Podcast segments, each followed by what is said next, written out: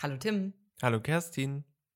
Schön, dich wieder zu hören hier bei unserem kleinen, feinen Gaming-Podcast Hidden Gems, in dem wir über alles reden, was mit das Spiel betrifft, das Videospiel betrifft und was uns interessiert. Und heute, wir haben letztes Mal schon so einen kleinen Teaser gegeben, möchten wir über Mobile Gaming reden, also Handyspiele. ähm, direkt mal ein Begriff, wo ich normalerweise vielleicht sogar ein bisschen die Augen verdrehe. Deswegen habe ich da große Lust, heute ein bisschen mit dir einzusteigen ins Thema, Tim, mhm. und mal zu gucken, woran liegt es eigentlich, dass ähm, wir das manchmal belächeln, nicht ganz ernst nehmen. Mhm. Gibt es vielleicht auch einfach Spiele, die totale Perlen sind, die oft übersehen werden? Mhm. Und was ist eigentlich gerade so los im App Store? Ja. Wer ist die Zielgruppe? Viele Fragen habe ich, ja, ja, auf die ich mich sehr freue. Und deswegen vielleicht erstmal der Einstieg was ist denn so deine Erfahrung? Wir haben ja schon mal in der Spielesozialisationsfolge über dich gelernt, dass du viel Geld im App Store gelassen hast für dein iPad. Hast du in letzter Zeit nochmal mit Handys, Handyspielen Erfahrung gehabt oder in den letzten Jahren? In den letzten Jahren ähm, ganz, ganz rudimentär, also ganz, ganz wenig. Ähm, es gab noch mal ein Guilty Pleasure letzten Sommer, da habe ich Grindstone gespielt. Es ist auch so ein ähm, Tilt-Matching-Game, wo man halt so kleine Knuffelmonster kombinieren muss, ähm, aber nicht halt nur rechts-links, sondern halt in so mhm. Schlangenlinien. Also es war schon mhm. krass komplex.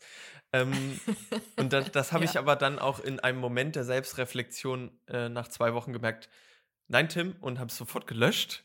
Wow, ähm, okay. Ja, aber es hat zwei Wochen gedauert. Also das ist so ein bisschen eben abgebrochen in meiner Jugend. Ich habe ganz viel von so 11 bis 14 ähm, auf dem vornehmlich auf dem iPod Touch eben gespielt. Mhm. Ähm, und so Spiele wie Cut the Rope, Doodle Jump, Plants vs. Zombies, Fruit Ninja, Angry Birds, mm, also mm, ganz, ganz so, so die großen Titel, die auch damals in Wende 10er Jahre, Anfang 10er Jahre alle rauskamen, habe ich auch direkt gespielt und habe sehr viel Freude daran gehabt eben so und äh, gerade als ich mir das nochmal vor Augen geführt habe, was waren das für Spiele? Also es waren vor allem ähm, Autorunner, sogenannte Autorunner. Das sind, das ist ein Subgenre vom Jump and Run. Mhm.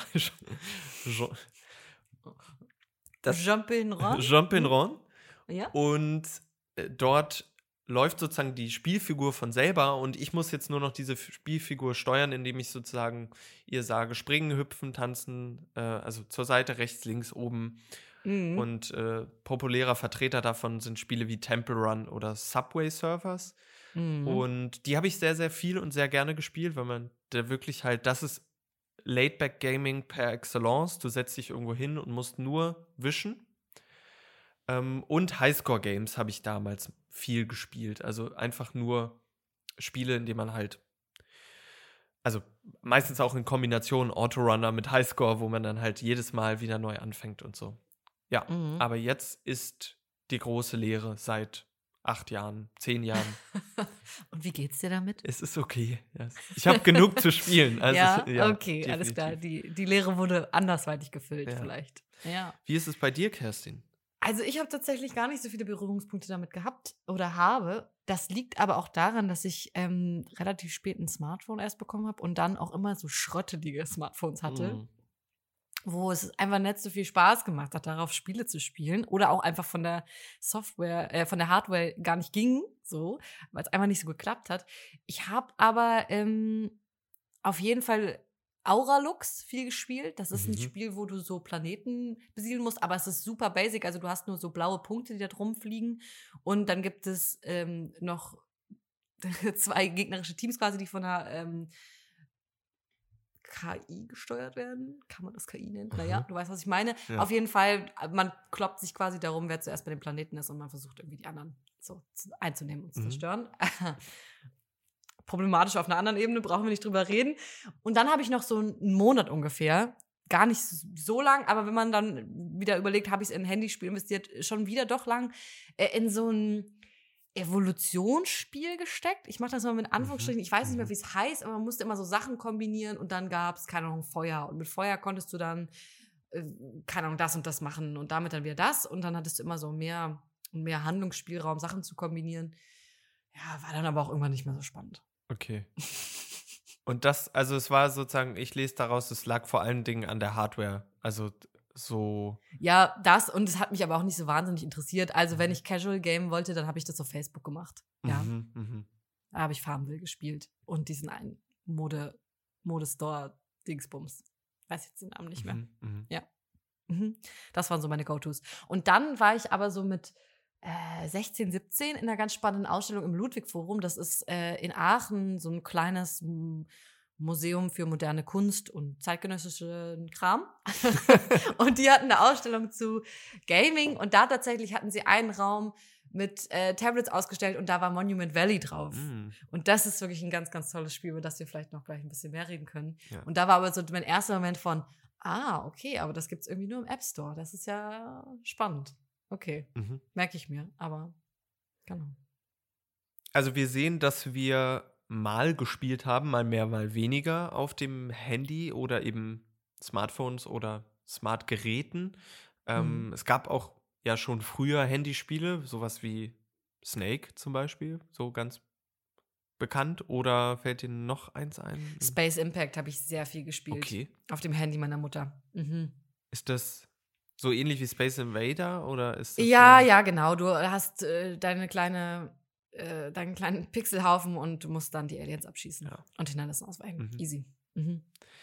Also Handyspiele waren da bei uns, aber ich würde jetzt mal die steile These, wenn wir auf das, die Jetztzeit gucken, in den Raum werfen, dass Mobile Games mittlerweile sozusagen die Arcades oder die Spielehallen unserer Zeit sind. Mhm. Also wenn wir uns ganz, ganz verklärt und romantisiert zurückwenden in die äh, späten 70er, Anfang 80er Jahre, in dem man halt mit seinen Kumpels im Arcade abgehangen hat und den ganzen Tag sein Taschengeld verzockt hat, ähm, um da eben gemeinsam irgendwelche Brawler oder Rennspiele zu spielen, ähm, hat man heute eben die Arcade in der Tasche und spielt eben auf dem Schulhof oder im Bus ähm, unterwegs einfach mit seinen ähm, Freunden und äh, battelt sich da eben jetzt in FIFA Ultimate Team Mobile oder in anderen Spielen.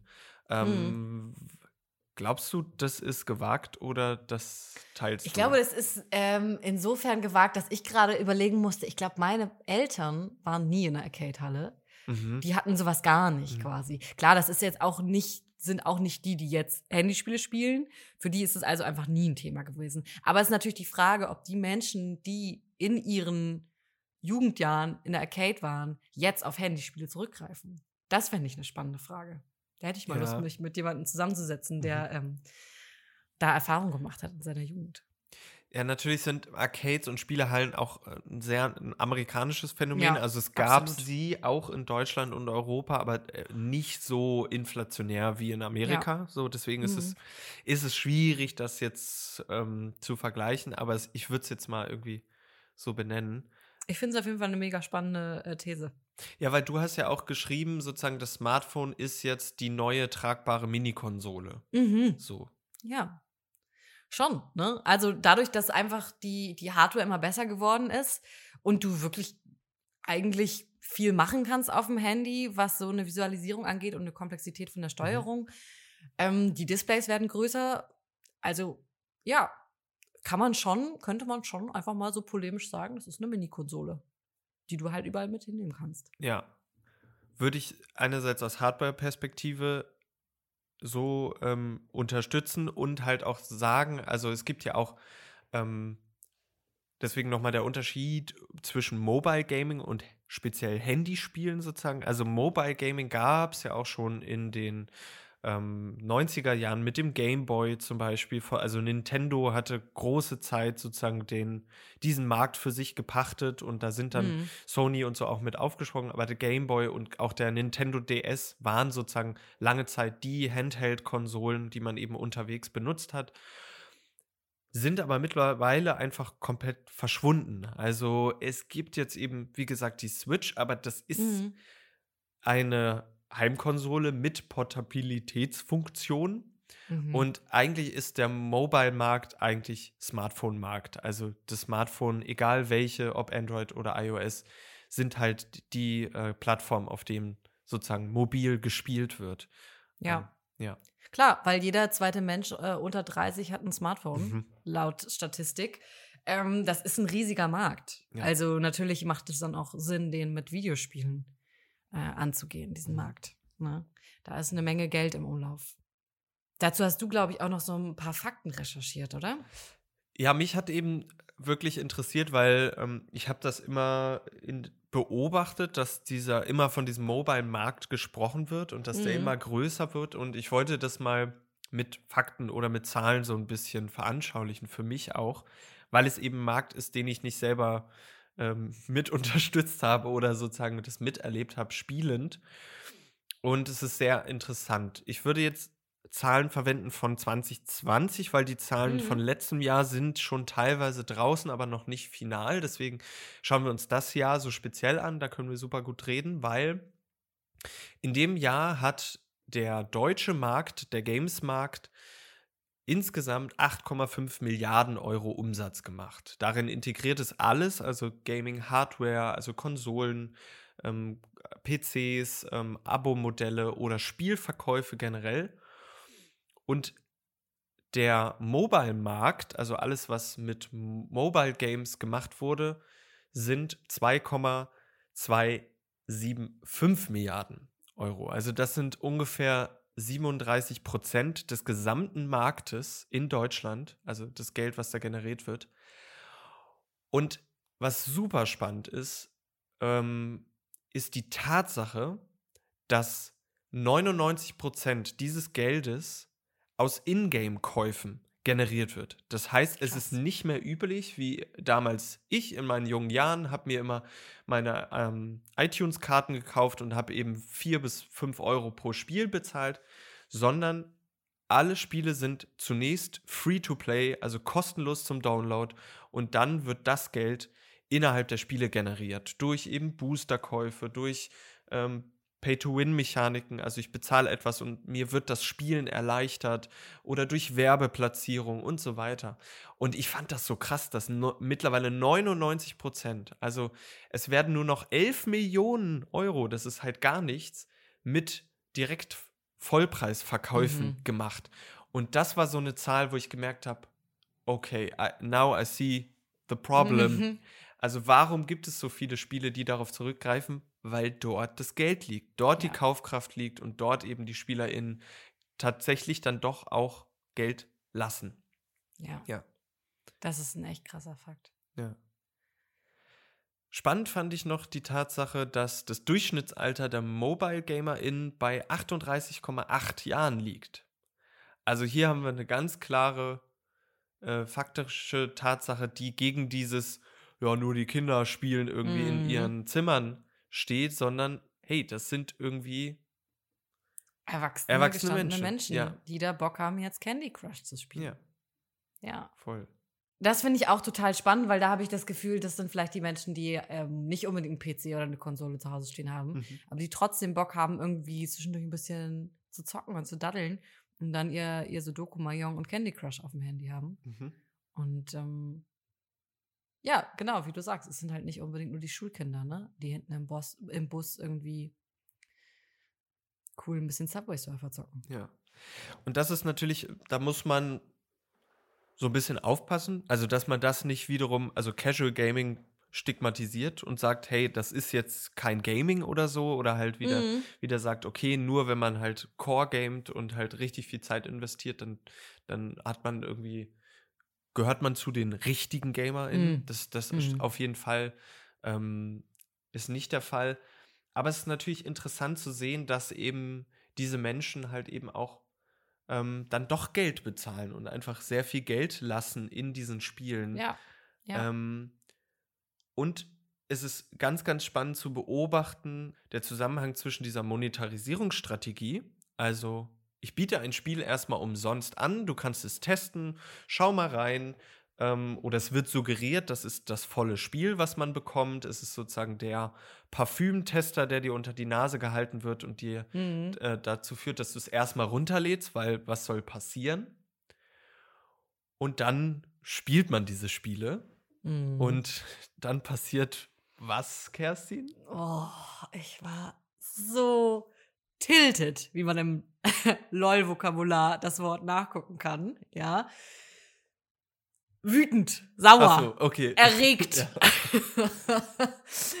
tilted. Trifft's eigentlich sehr gut, Mhm. weil ich habe wirklich versucht für diese Folge ein bisschen was zu spielen. Ich habe mir zwei, drei Sachen runtergeladen und gedacht, komm, die sind unter den Top Ten. Ich versuch's jetzt mal.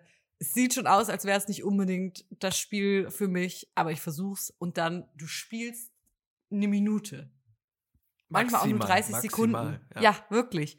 Und dann kommt direkt eine 30-sekündige Werbung, so, die du nicht wegklicken kannst, natürlich. Erst nach 30 Sekunden. Und auch dann, das ist ja das perfide daran, sind es auch oftmals so ganz fiese Werbestrategien mit so Interaktion, also dass du dann erst die Werbung abgespielt bekommst Ja. und dann sagt er so, und jetzt tap hier, jetzt klick hier und jetzt mach diese Bewegung. Siehst du, so funktioniert es im Spiel. Und dann wirst du direkt in den App Store geleitet und kannst es dir direkt runterladen und musst erst wieder raus und alles schließen und genau das X oben rechts in der Ecke treffen, Ja. bis du das, dieses, dieses Handycam, was du eigentlich spielen wolltest, mal weiterspielen kannst. Das heißt, da, es kommt überhaupt kein, ja, kein Spielerlebnis auf, kein Flow irgendwie, weil du die ganze Zeit unterbrochen wirst. Als hättest du jemanden, der neben dir steht und die ganze Zeit sagt, aber guck mal hier, guck mal da, guck mal, guck mal, guck mal, guck mal, guck mal. Mhm. Und du dich überhaupt nicht konzentrieren kannst. Ich fand es wahnsinnig anstrengend und sehr nervig. Ja.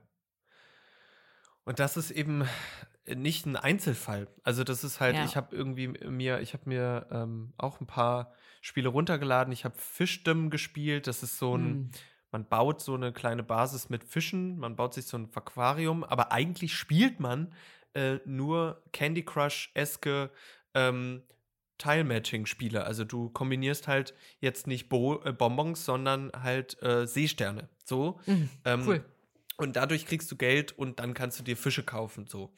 Ähm, so, und es hat wieder auch diese Never-Stop-Mentalität. Es gibt über 5000 Levels, die du halt machen kannst. Also diese Endlosigkeit, so dieses Ja. Stay always on, keep on, keep on going, so. Mhm. Ähm, und halt sowas wie Fill the Fridge habe ich ausprobiert. Also Ja, ein Spiel, äh, Stichwort nochmal Rekurs auf die letzte Folge Simulator. Es ist sozusagen ein Posteinkaufssimulator, in dem man halt seinen Einkauf Oh. in einem äh, Kühlschrank verstaut. Und es ist einerseits der Vorgang, der mich extrem tiltet, aber auch die Art und Weise. Also es ist wirklich, da waren es alle 20 Sekunden wieder diese Oh. Clickbait-Werbung. So stressig. Und es ist wirklich einfach Schmerz so. Ja. Bei Phil the Fridge muss ich aber kurz sagen, da war ich ein bisschen betrübt, weil mich hat die Mechanik sehr angesprochen, weil du kannst so, du kannst es so mit so einer Fingerbewegung sehr cool machen. So. Mhm. Aber, ähm, also ich fand es besser als Unpacking. So. Äh, Jetzt äh, ich's gesagt, nein. Unpacking, Nein, was du Kerstin. bezahlst, ich fand's viel besser. N- Ich fand's besser. Äh, es hat besser funktioniert. Sorry. Unpacking hat mich so wütend gemacht. Ja, aber nein. Wenn die Werbung nicht also- wäre, ich würde den ganzen Tag Phil the Fridge spielen. Ich sag's. Ja, aber das ist genau dieser, das ist ja genau der Bait, in dem Sinne, dass sie dann sagen, okay, komm, downloade irgendeine andere App oder bezahl diese 2 Euro und dann kannst du es halt spielen ohne diese Ja. Werbung. Da falle ich jetzt nicht drauf rein. Ja, okay. Weil, also, ah, Phil the, also Phil the Fridge fand ich sozusagen eigentlich ein, ein Emblem, ich, ein Emblem der Infantilität. Voll, aber dann kann ich dir ja mal die anderen zwei Beispiele sagen, die ich äh, versucht habe zu testen und Mhm. wirklich äh, nach zwei Minuten deinstalliert habe. Das war einmal der Spider Thief. okay. da bist du so ein Spider-Man-Abklatsch, der so, ähm, du kannst halt so Fäden schießen, ja, und äh, damit Sachen zu dir ranziehen und damit musst du Aufgaben erledigen. Und direkt deine erste Aufgabe ist, du siehst vor dir ähm, einen Polizisten und daneben so eine tanzende Frau, du weißt nicht, wo du bist. Und die Aufgabe, du siehst so, du sollst äh, Unterhosen einsammeln. Das heißt, du musst Oh mit Gott. deinen Fäden, ja, auf die Hosen und den Rock schießen, ja, Mhm. und dann noch den Schlippi wegziehen. Wo du so denkst, was passiert hier gerade? Wow, Mhm. okay. Und das war im App Store sehr weit oben. Und das zweite war Airport Security, habe ich aus, ausprobiert, wo äh, immer Leute an deinen Schalter kommen und sagen, hallo, ich heiße Hans Josef. Und dann guckst du in den Perso und siehst, nee, er heißt gar nicht Hans Josef, heißt Klaus Dieter. So, und dann sagst du, oh, der ist verdächtig. Ja. Dann äh, läuft der rot an und dann kannst du ihn festnehmen. So, also so Also so ein Abklatsch von, von. Papers, Papers, Please. ja, Papers, aber halt, Please. Ja. Aber sehr, sehr schlecht. Boah. Und auch direkt, du kannst eins machen und dann kommt direkt, äh, jetzt musst du unsere Privacy Policy äh, erstmal annehmen und die AGBs und äh, Datenschutzerklärung und alles. Und da habe ich dann direkt so ein Gefühl gehabt, von. Nee, oh. du, schon gut. Das ist es mir jetzt nicht wert, dass ich eure, euch meine Daten gebe. Ja. Also ich habe so ein bisschen das Gefühl, dass der, also wir haben ja zwei Sachen. Ähm, einerseits die Spiele und den Store sozusagen. Und die mhm. stehen in, in, Zusammenhang. Und einmal, wenn wir nochmal auf die Spiele gucken, ist es natürlich auch ein Zusammenhang von der Monetarisierung und der Designphilosophie, die dahinter steht. Also auch die Tatsache, dass ich sowas auch zulasse oder das Spiel so baue, dass es genau diese Unterbrechung hat. Und du hast, ähm, du hast ja diesen Flow angesprochen. Mhm. Ähm, und das ist so, ist mir aufgefallen, glaube ich, einer der krassesten Gründe, warum man so sauer wird, weil man halt am Spielen gehindert wird mhm. und man wird immer wieder daran erinnert, dass man gerade spielt. Und dass man irgendwie, man wird immer wieder rausgeworfen, also aus der Immersion total immersiert und dann zack, weg bist du. Und ich bin sauer, weil ich kann nicht weiterspielen. Und mhm. ähm, Hans Scheuer, also so ein Spieletheoretiker in den 50er Jahren, der hat noch nicht das als Flow bezeichnet, sondern als, wenn man spielt zum Beispiel, als eine Lebenssituation äh, und in den Flow kommt, ist es das völlige Aufgehen und der momentanen Tätigkeit, das Verweilen in einem Zustand des glücklich, der glücklichen Unendlichkeit. Mhm. Und das habe ich nicht gespürt. Gar nicht. Und das ist doch aber so spannend, dass diese Spiele sich trotzdem so gut vermarkten lassen, äh, obwohl ich das eine Minute spiele und direkt sage, habe ich keinen Bock drauf und deinstalliere es. Ja. Und trotzdem gibt es so viele Menschen, die sich darauf einlassen. Ähm, ja, ich glaube, das hat ähm, äh, generell mit der Fragmentierung der Aufmerk Aufmerksamkeitsspanne zu tun. Also, dass wir immer kürzere Aufmerksamkeitsspannen gewohnt sind auch. Mhm. Äh, und dann sagen, ja gut, okay, 30 Sekunden kann ich mich konzentrieren und dann bin ich ja eh weg und dann ah, kommt Werbung, guck kurz, guck auf mein Zweithandy und kann dann da in der Zeit, in der die Werbung läuft, irgendwie was anderes machen. Ja. Ähm, und ähm, die Tatsache, dass, glaube ich, dann bei vielen einfach dieser Tilt dazu führt, dass sie dann diesen kleinen Sprung machen und dann entweder Geld kaufen, kaufen und dann halt mhm. halt sich sozusagen freikaufen. Also, ja. ähm, und das halt machen und dann sagen, gut, dann bin ich frei davon. Ja. Wenn ich sozusagen den Obolus bezahle, ähm, dann bin ich frei. Und ähm, ja dann kann ich ja ungestört spielen eigentlich so. Und das ist ähm, die Falle, die dahinter steckt, sozusagen die Gefahr oder die Tatsache, die ich muss mir den Flow, der eigentlich einer der äh, tollsten Sachen ist im Spiel, wenn ich halt irgendwo richtig, ähm, wie jetzt zum Beispiel am Beispiel, ein gutes Beispiel ist zum Beispiel schon wieder, ähm, ist Journey. Ein Spiel mhm. aus einem Guss, in dem du einmal startest und bis zum Ende nach zwei Stunden einfach in einem Flow dich bewegst, also auch wirklich ja. visualisiert flowst. Ja. Und das kann halt in einem Spiel, was umsonst ist, kann nicht aufkommen. Was ja aber auch natürlich auf eine gewisse Logik zurückzuführen ist, denn man muss ja irgendwie Geld verdienen mit Spielen. Mhm. Also es ist ja, man muss ja ganz klar sagen, Spiele sind auch von Menschen erstellte Dinge im meisten Falle. Es gibt auch viele Spiele, wo man denkt, krass, das hat irgendein Bot generiert und davon mhm. gibt es auch viele. Aber dass Spiele nicht umsonst einfach sein können, ist irgendwie klar, weil Leute haben dort gearbeitet, haben dort Zeit investiert und sollen auch für ihre Arbeit bezahlt werden. Aber es ist natürlich schade, dass der Fokus darauf gelegt wird, auf diese Strategie. Weil dadurch die Spiele, die sozusagen aus einem Guss sind, indem ich halt sage, okay, ich bezahle einmal 5 Euro und bin sozusagen mit dem Spiel ähm, einfach weniger Wert drauf gelegt wird. Mhm. Ähm, und das, da sehe ich auch eine krasse Gefahr in der Weiterentwicklung, weil dieses, diese 2,3 Milliarden Euro sind sozusagen der Stein, der ins Rollen sind. Da haben wir auch schon ein Wachstum von 23 Prozent im Vergleich zu 2019. Also das ja, geht das immer weiter. Zahl.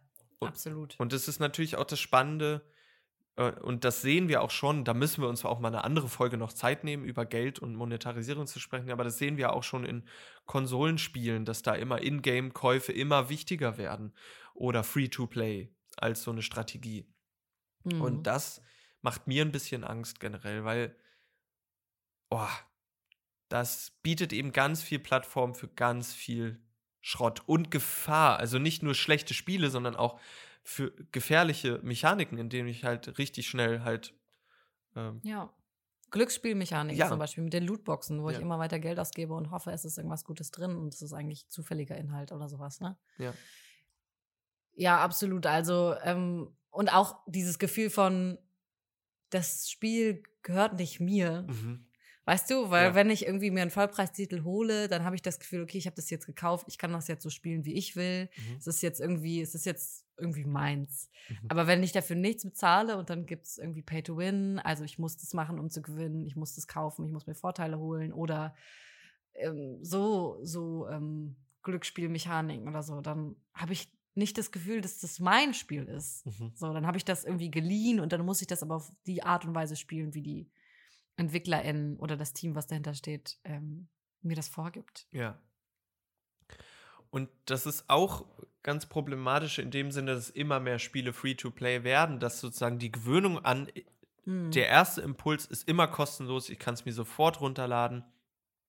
Es immer schwieriger macht, Spiele, die sich dann Mühe geben und eben sagen, okay, wir haben einfach mega viel Zeit investiert. Wir wollen diese Art und Weise nicht adaptieren, weil die macht unser Spiel kaputt. Und das Spiel kostet jetzt 12 Euro. Die Leute aber sagen, bist du bescheuert? Ich kann mir ja für ähm, 12 Euro den Game Pass kaufen mhm. und dann habe ich da 100 Spiele. Also so wieder dieser, dieses äh, 2 für 1 oder 100 für 1 Prinzip. So. Und das ist äh, voll gefährdend für Spiele, die oder EntwicklerInnen, die sozusagen sagen, okay, Monetarisierung ist wichtig, um uns zu finanzieren, aber nicht um daraus mehr Geld zu generieren, als wir brauchen und so. Und das ist, das geht dann einfach unter in dieser Schwemme an infantilen Schrottspielen, muss man ja. ganz einfach sagen. Absolut, genau.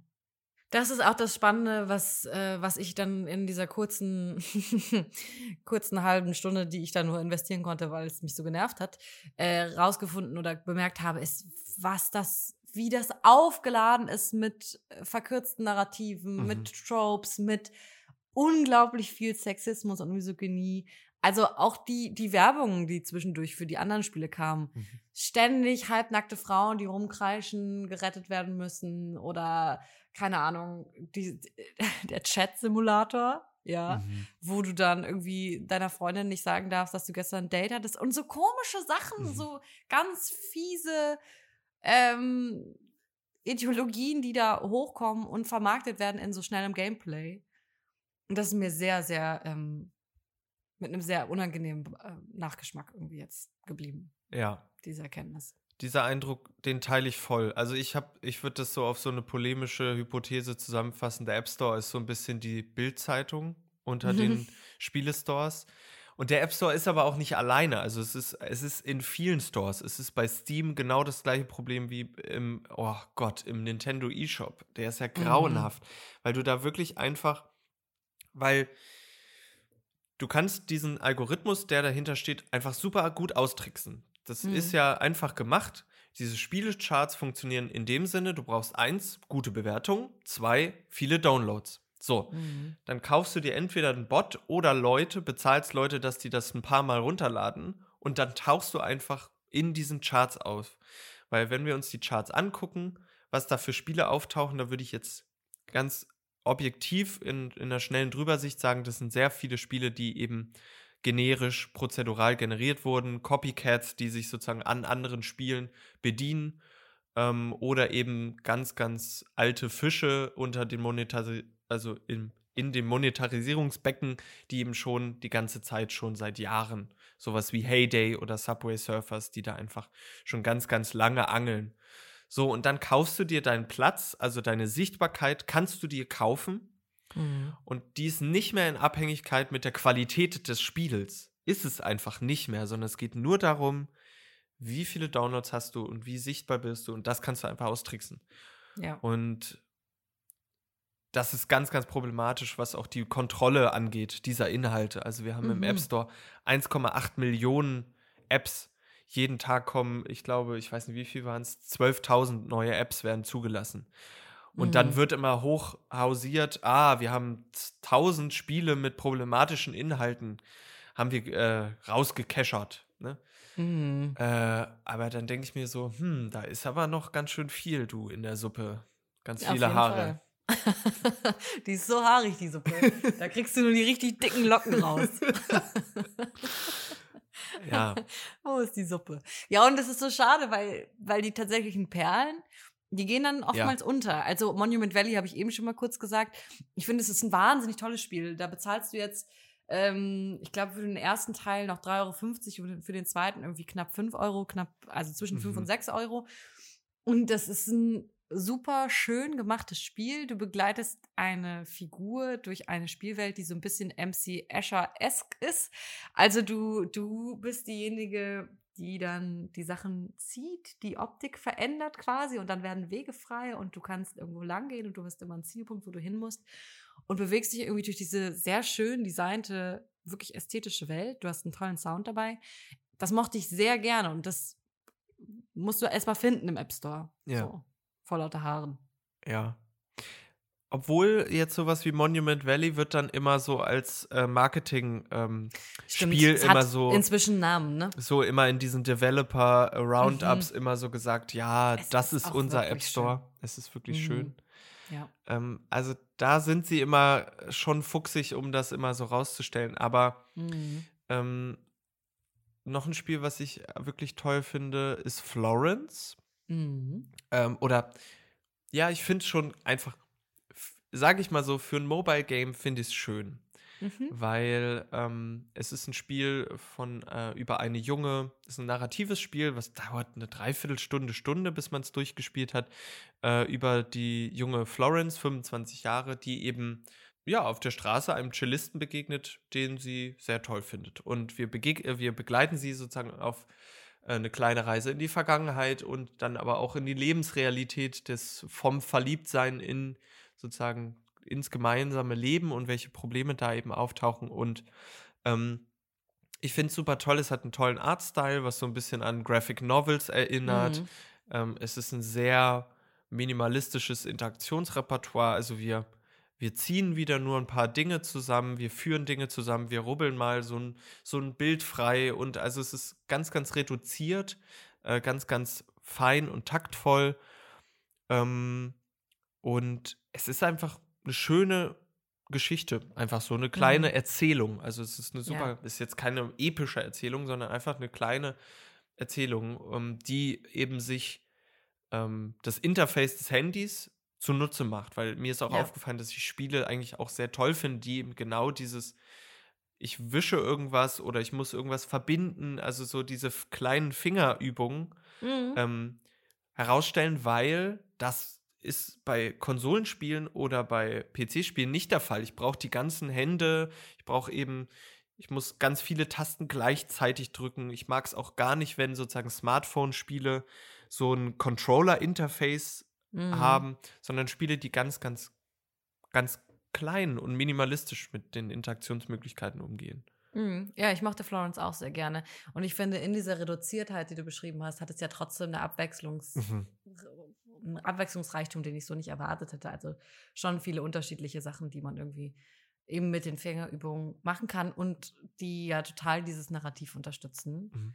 Also es sind nicht so, es gibt ja auch Spiele, die erzählen dir eine Story und zwischendurch spielst du Candy Crush quasi, ja, um weiterzukommen. Ja. Also so Minigames. Mhm. Und da hat sie aber immer die Geschichte unterstützt. Und was ich, glaube ich, am meisten mochte, war die Erzählung der Liebesgeschichte, die nicht gut ausgeht. Ja. Das hat mich, glaube ich, am meisten einfach also erstmal hat es mich natürlich total berührt, damit mhm. habe ich nicht gerechnet, dass es für mich so ein emotionales Spiel wird. Und dann am Ende hat es mich total gefreut, weil das ist was, was mich ganz oft stört, wenn wir, wenn wir Liebesgeschichten erzählen, dass die immer ein Happy End haben und danach mhm. wird nicht weitererzählt. Und da geht es eben, wir erleben die ganze Beziehung mit und wie sie sich auseinanderleben und wie die Trennung kommt. Und ähm, ja, das fand ich erstmal einfach schön und anders. Ja. Endlich mal. Mhm.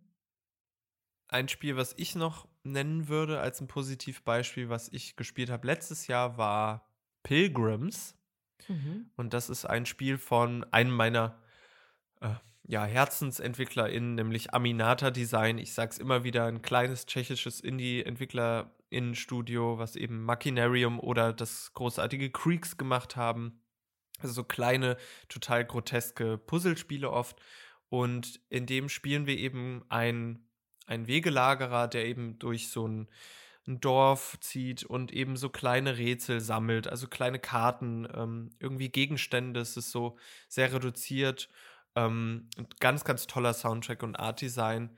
Ähm, und es gibt auch Creeks und Machinarium zum Beispiel auch ähm, mobile zu spielen, aber Pilgrims ist zum Beispiel, das merkt man auch speziell für, fürs Handy, fürs Smartphone irgendwie entwickelt. Ja. Mhm. So, Tim, wenn wir mal zurückschauen, was wir heute alles besprochen haben. Wir haben geschaut, wie haben sich die Handyspiele eigentlich entwickelt? Wie hat sich das Mobile, Mobile Gaming in den letzten Jahrzehnten entwickelt? Und was sind so Monetarisierungsstrategien, Marketingstrategien von, von den Handyspielen, die so sehr beliebt sind oder die beliebt wirken mhm. im App Store? Und dann haben wir ja auch schon aber auch ein paar Perlen rausgefunden und gesehen, okay, es gibt ein Potenzial von Spielen, die eben genau schauen, okay, was ist das eigentlich für ein Medium, das Smartphone? Was mhm. kann man mhm. da gaming-technisch und mechanisch eigentlich noch alles rausholen? Und die das total spannend inszenieren. Und dann stellt sich aber wirklich die Frage, wie ist der Ausblick? Wie wird sich der Markt verändern in nächster Zeit? Wir haben gesehen, was für einen großen ja. Anstieg Handyspiele äh, haben, mhm. was für einen großen Einfluss die auf den Markt haben. Und ich glaube, da wird einfach noch, wird eine Veränderung auf uns zukommen.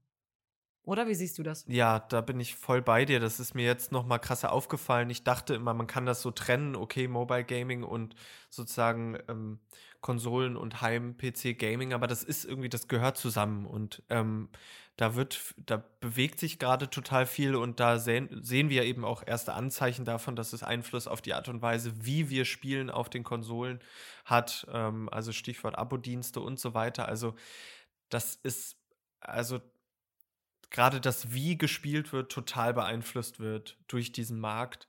Ähm, und eben, ja, die Tatsache, dass wir echt darauf achten müssen oder aufpassen müssen, dass diese Stores und diese Inhalte irgendwie krasser sub supervisioniert werden. Also das mhm. geht, also da geht es nicht um eine Zensur oder so, sondern einfach auch einfach, da muss, muss man echt schauen, wie diese diese Schwämme an Spielen einfach irgendwie vielleicht ein bisschen besser beäugt wird. So, mhm. also, und das, das betrifft wieder nicht nur die Jugendlichen, sondern also alle Erwachsenen oder alle Menschen, die sozusagen einfach diese Narrative, diese problematischen Narrative immer noch weitererzählt bekommen, auch mhm. im Handyspiel. Eben ganz einfach ein Klick und ich habe dieses Spiel da auf dem Handy. Ja. ja, und da müssen wir auf jeden Fall. Absolut, ohne in die, in die Freiheit einzugreifen, ne, nee. ne, dass jeder natürlich und jede spielen darf, mhm. was sie oder er will. Das ist ja wirklich eine freie Entscheidung. Aber gerade wenn wir sehen, wie einfach es zu manipulieren ist, in die Charts zu kommen und ja. immer und immer wieder angezeigt zu werden und dass das einfach einen psychologischen Effekt hat, den wir nicht abstreiten können, dann müssen wir vielleicht schauen, okay, wie, wie kann ein App Store oder äh, ja vielleicht auch, wie kann eine Konkurrenz zu dem App Store wie Google Play Store ähm, das besser kuratieren mhm. und besser klar machen, okay, das sind die, die Spiele, die dich halt nicht alle 20 Sekunden mit Werbung zuballern mhm. oder so. Ne? Also es ist halt irgendwie ein, äh, ein Balanceakt, denke ja, ich. Ja. Ich bin sehr gespannt, was da draus ent entwach entwachsen wird. So, mhm. ja. ja. wie sich das weiterentwickelt, ich auch, auf jeden Fall. Vielen Dank, Tim, dass du mit mir dich diesem schweren und spannenden Thema angenommen hast. Naja, schwer im Sinne von, dass wir einfach vielleicht in den letzten Jahren nicht mehr so wahnsinnig viel Erfahrung damit hatten und jetzt einfach nochmal neu einsteigen mussten.